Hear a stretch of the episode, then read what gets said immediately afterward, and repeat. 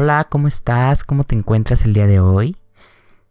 Te quiero dar la bienvenida a tu podcast favorito, a tu podcast preferido de salud mental, de autoconocimiento, de reflexión, pero sobre todo, sobre todo de salud mental. Siempre el cambio, ¿verdad? Eh, pero es que somos muchas cosas, somos muchas cosas y aquí se aprenden muchas cosas. Y bueno, pues tuve algunos problemas de conexión. Eh, tuve problemas con la distribuidora de internet de mi casa. Así que no pude subirles el capítulo el día jueves, pero aquí se los traigo con mucho amor, con mucho cariño, desde el fondo de mi corazón. También ando un poquito ronco. espero no se escuche muy, muy acá mi voz, pero este, espero se escuche bien, espero Espero tú te encuentres muy bien, platícame cómo estás, cómo te encuentras, espero estés pasando un día increíble donde quiera que me estés escuchando. Eh, espero te esté yendo muy bien. Eh, te mando un fuerte abrazo. Eh, y justamente el día de hoy vamos a hablar sobre un tema que dije que iba a tocar la semana pasada. Y justamente vamos a hablar sobre el perfeccionismo. La verdad es que es un tema de mucho debate hay personas que dicen, es que ser perfeccionista es muy bueno para tu trabajo. Y otros que dicen, es que ser perfeccionista te mata. Te estresas, te dan enfermedades, ta, ta, ta.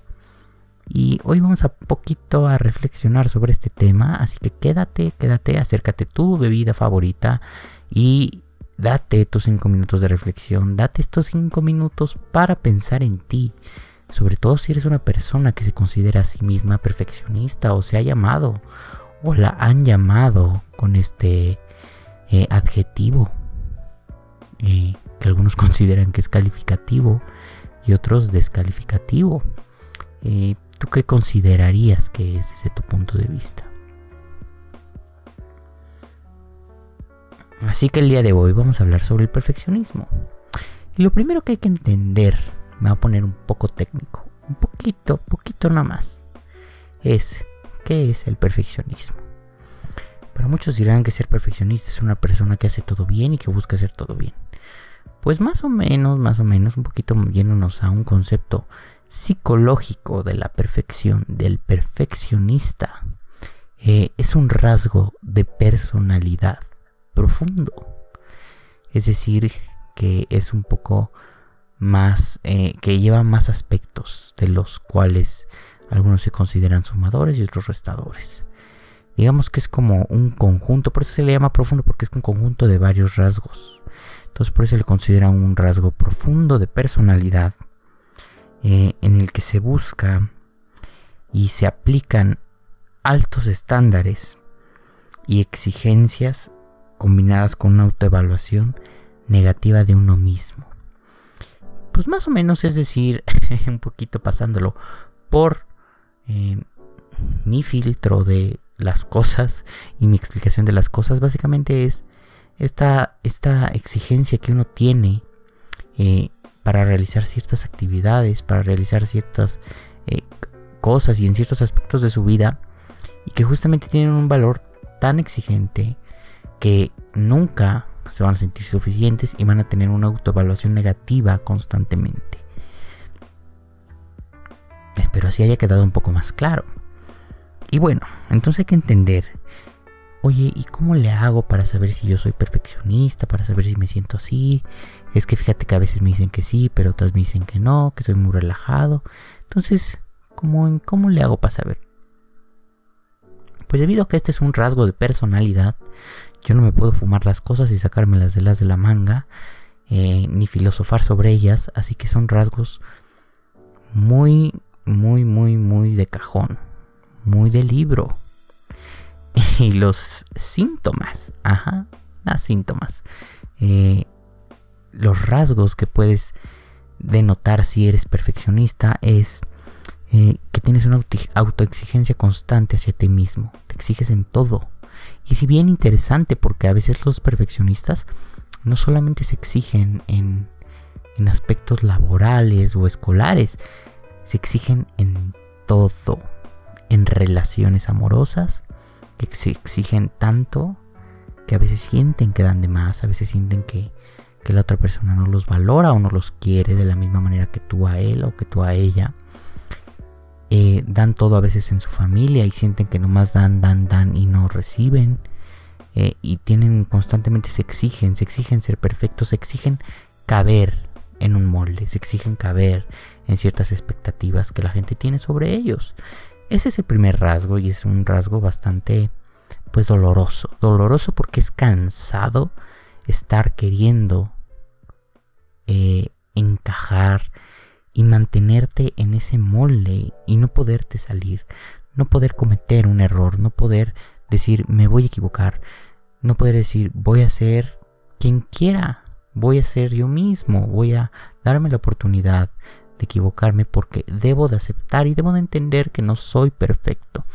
Tengo muchos defectos y, no existe la perfección como tal. Así que probablemente si tengas este rasgo, si te has sentido así de, muchas maneras, que quizá no eres suficiente a pesar de todo lo que intentas dar y, y de todo lo que te esfuerzas, puedes estar sufriendo de este rasgo perfeccionista. Más adelante hablaremos sobre si es bueno o es malo, porque como lo dije al inicio, muchas personas lo catalogan así, como unos como bueno, otros como malo. Entonces vámonos al siguiente rasgo. El siguiente rasgo es una constante preocupación que tiene eh, la persona perfeccionista por cometer errores. Le da miedo cometer errores, siente que no los puede cometer. Porque cuando los comete, las expectativas de las personas bajan. Porque cuando los comete, él no se siente suficiente. Él siente que el error fue hecho por algún descuido, que, se le pasó de alguna manera y, y eso es, causa mucha angustia para él o para ella y causa que se sienta angustiado, ansioso, preocupado e inclusive deprimido. Porque no se siente que no fue capaz de dar el ancho para cierta tarea o para cierto estándar que exigía cierta actividad. Así que puede que seas perfeccionista si tienes este, este rasgo. Es una preocupación eh, por cometer errores. Un tercer rasgo son dudas constantes. Dudas constantes sobre uno mismo y sobre las acciones.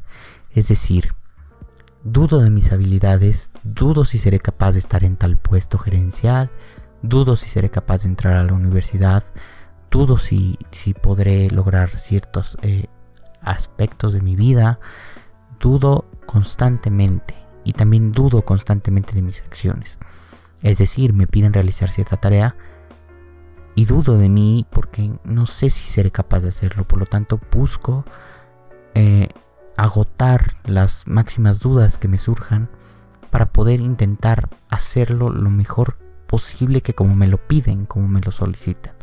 Porque si no, de otra forma nos causa angustia no saber, nos, nos llegamos a sentir perdidos cuando no tenemos eso. Y las personas perfeccionistas otra vez entra esta angustia y entra esta ansiedad. Así que este es un tercer rasgo que puede que tú tengas si eres perfeccionista. Vámonos al rasgo número 5, que... No, número 4, al rasgo número 4, sí. Que puedes tener si eres perfeccionista y tiene que ver con la organización.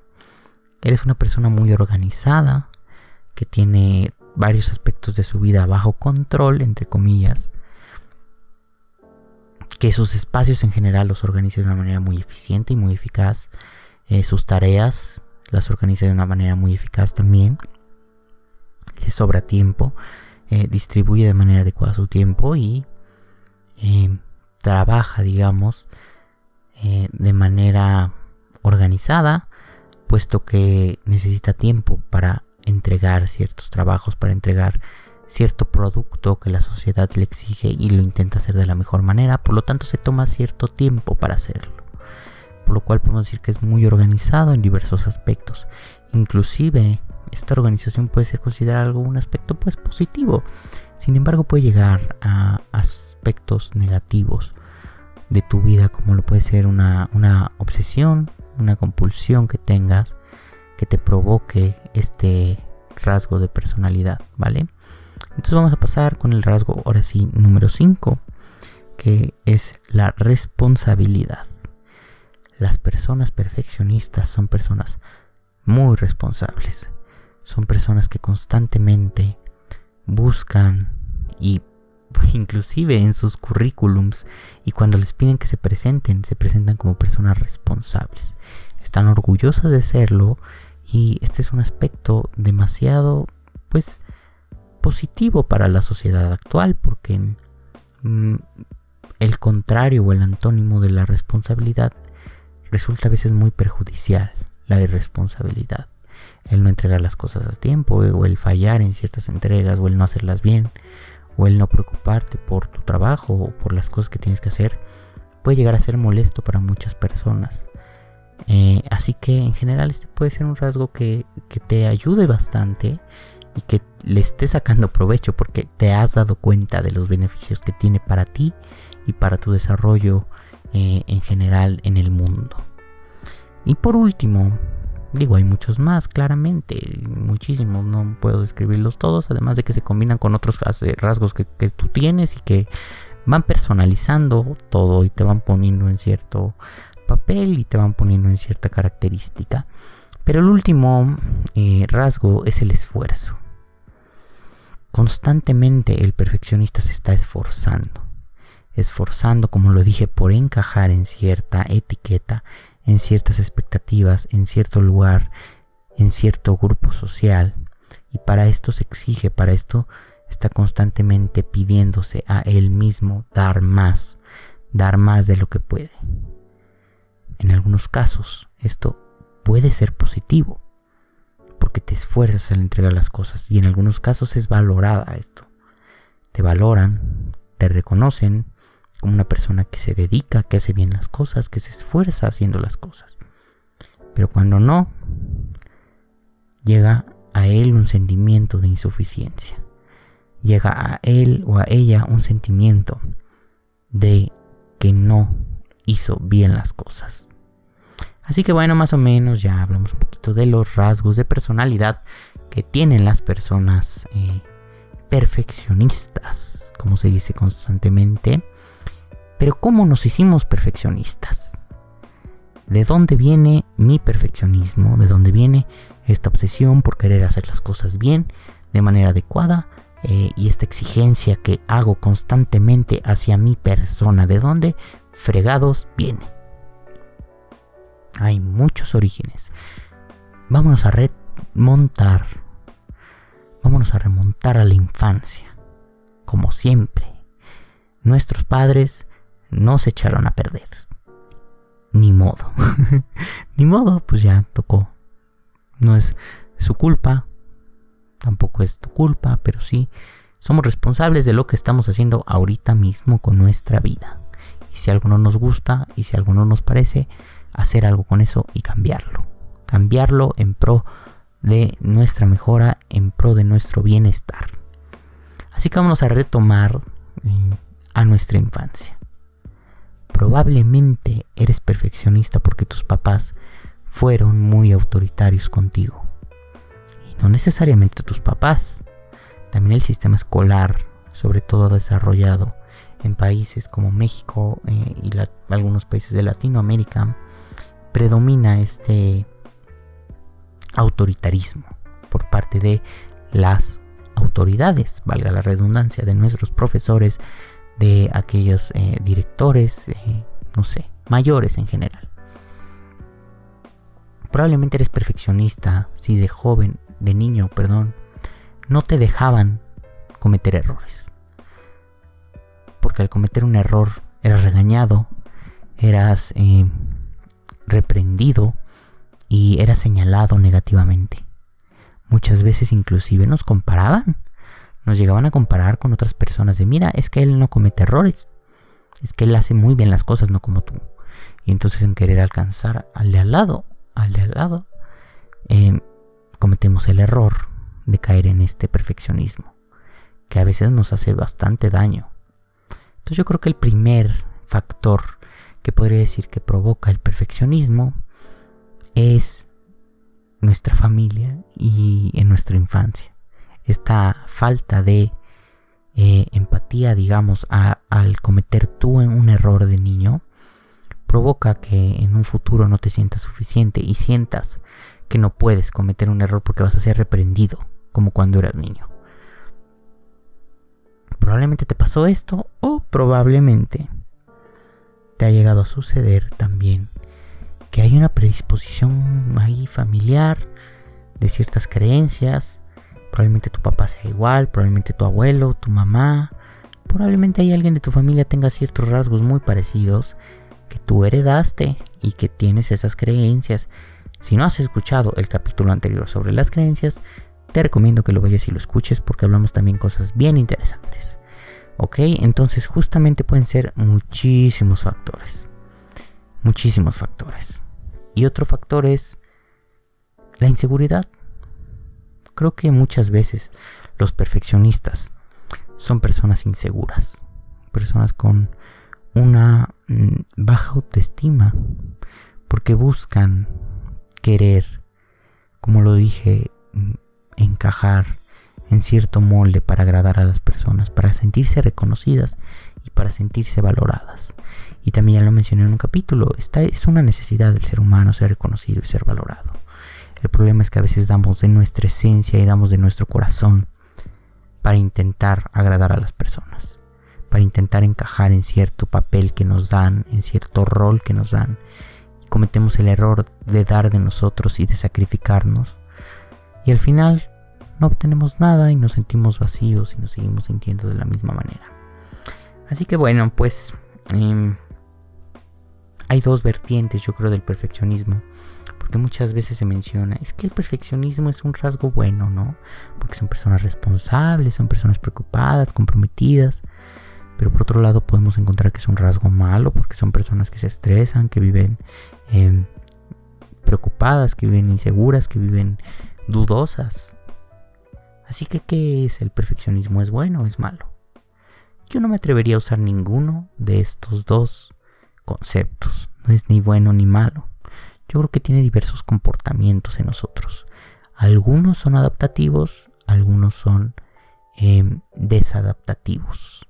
Por eso es que este capítulo le puse te suman o te restan.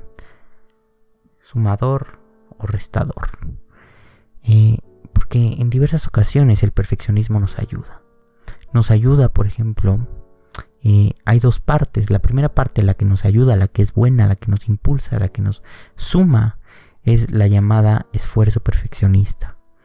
Eh, estas nos ayudan a alcanzar objetivos, nos ayudan a proponernos metas, nos ayudan a ir avanzando, a sentir que vamos logrando cosas, a sentirnos queridos, a sentirnos reconocidos. Eh, y sobre todo, este sentimiento aumenta y se vuelve más positivo cuando lo hacemos de manera consciente y cuando lo hacemos con amor. Cuando lo hacemos con ese, esa pasión y ese amor propio, vamos logrando estas cosas y este esfuerzo perfeccionista se vuelve mayoritario en nuestra vida. Pero por otro lado, por desgracia se encuentra las preocupaciones perfeccionistas. Y aquí entran los miedos, las inseguridades y esas ganas como de querer ser perfecto, valga la redundancia, de no ser suficiente, de no poderte salir del lugar en donde estás, de no ser capaz de lograr ciertas cosas y de no creerte capaz. La realidad es que de aquí se desprenden diversas afectaciones, como lo puede ser un trastorno, obsesivo compulsivo, como puede ser ansiedad, como puede ser depresión, como puede ser un trastorno de la conducta alimentaria, eh, hay muchos trastornos relacionados al perfeccionismo y lo que te puede causar.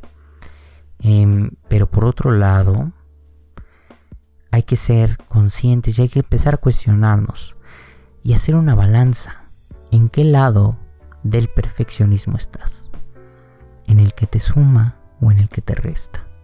Haz una balanza en este momento si es que te consideras una persona así yo creo que todos en parte tenemos cierta dosis de perfeccionismo. No es como que yo soy más perfeccionista que tú, pero hay personas que denotan un poco más a lo mejor un esfuerzo perfeccionista y otras que denotan más una preocupación perfeccionista. ¿En cuál estás tú? Eh, es posible y es importante que hagas una balanza sobre esto para poder conocer un poquito más de ti. Y entonces llegamos al siguiente punto y es cómo rayos le hago para superar el perfeccionismo en mi vida? Porque me cansa mucho. Hay personas a las que les cansa mucho, viven agotadas, viven cansadas. Inclusive hasta parecen esas personas como que están con sueño todo el día y es porque es cansadísimo fingir y cansadísimo estar intentando entrar en un molde todo el tiempo. Así que, ¿cómo podemos lograr superar el perfeccionismo? Yo creo que el primer paso es identificar eh, el efecto que tiene este perfeccionismo en ti. Es decir, haz un cuestionamiento sobre decir, ¿el perfeccionismo me ayuda o me tiene fregado?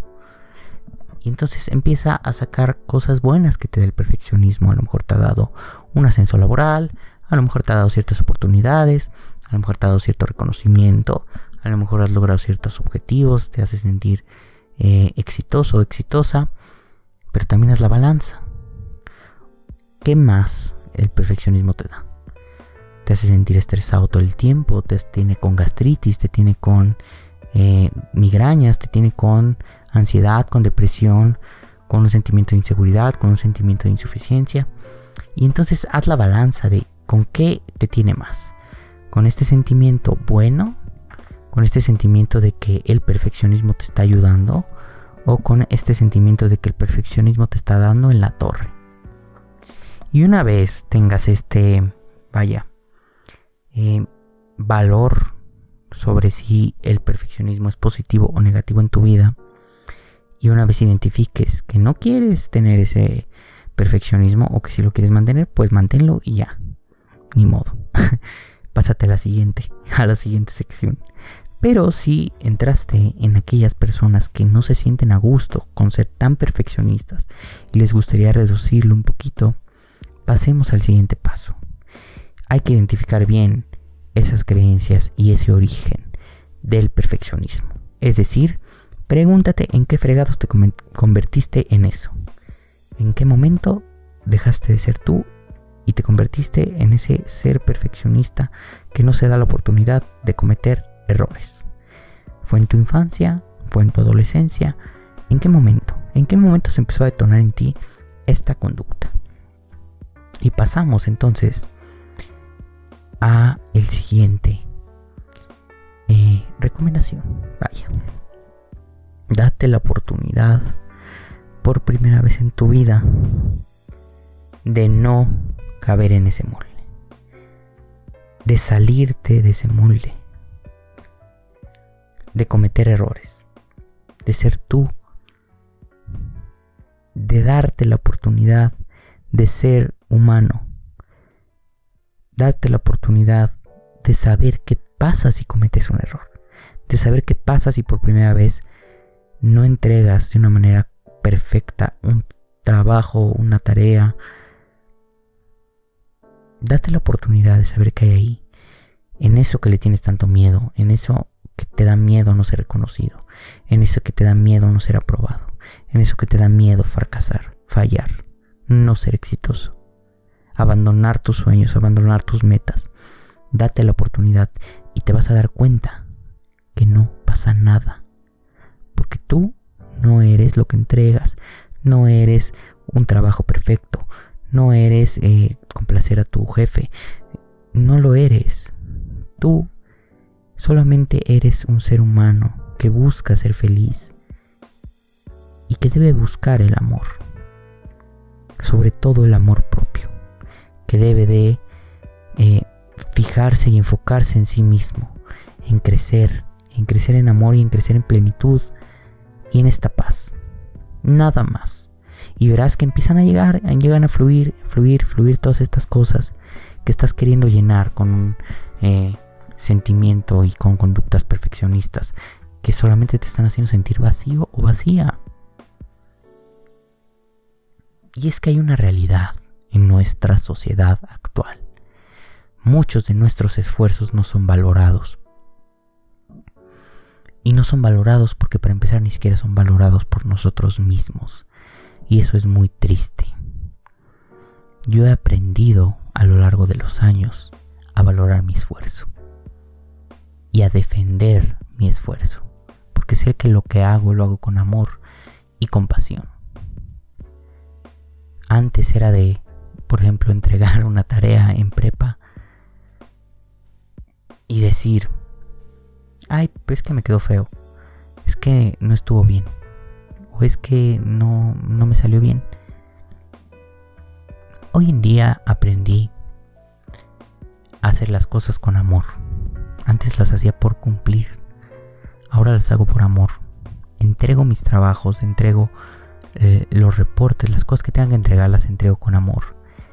Y por lo tanto, con ese amor que las hice, las defiendo las valoro, las respeto y las apruebo.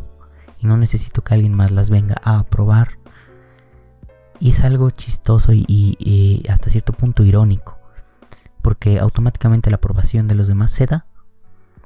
Ahora mis trabajos son excelentes, de muy buena calidad, y yo los defiendo y yo los hago con el amor que, que doy hacia afuera que viene de mí hacia afuera. Así que, pues, yo te diría que dejaras un poco de querer encajar y querer aprobar con el otro, de querer ser reconocido con el otro, y comiences a querer aprobarte a ti, querer valorarte, respetarte y amarte. Y vas a empezar que las cosas a tu alrededor van a ir cambiando. Bien dicen que la relación con tu exterior está basada en tu interior. Cambia tu interior para cambiar tu exterior. Porque si cambiamos nuestro exterior, probablemente nuestro interior siga igual. Entonces vamos a acomodar las características y las circunstancias de la vida para que se sigan dando de la misma manera. Y bueno, pues eh, yo te dejo con una reflexión muy bonita que me encontré por ahí en un libro y dice más o menos así. Dice, lo difícil y lo realmente duro es renunciar y abandonar la idea de ser perfecto. Y darnos la oportunidad de encontrarnos con nosotros mismos. Esta es la reflexión que te dejo para el día de hoy. Espero tengas un bonito un bonito día Recientemente también fue el día de los psicólogos, así que si eres psicólogo y estás escuchando esto, pero la hayas pasado bien, sigue ayudando y sigue ejerciendo la profesión con tanta pasión y con tanto amor. Nosotros nos estamos viendo el siguiente jueves. Cuídate mucho y nos vemos, ¿vale? Hasta luego.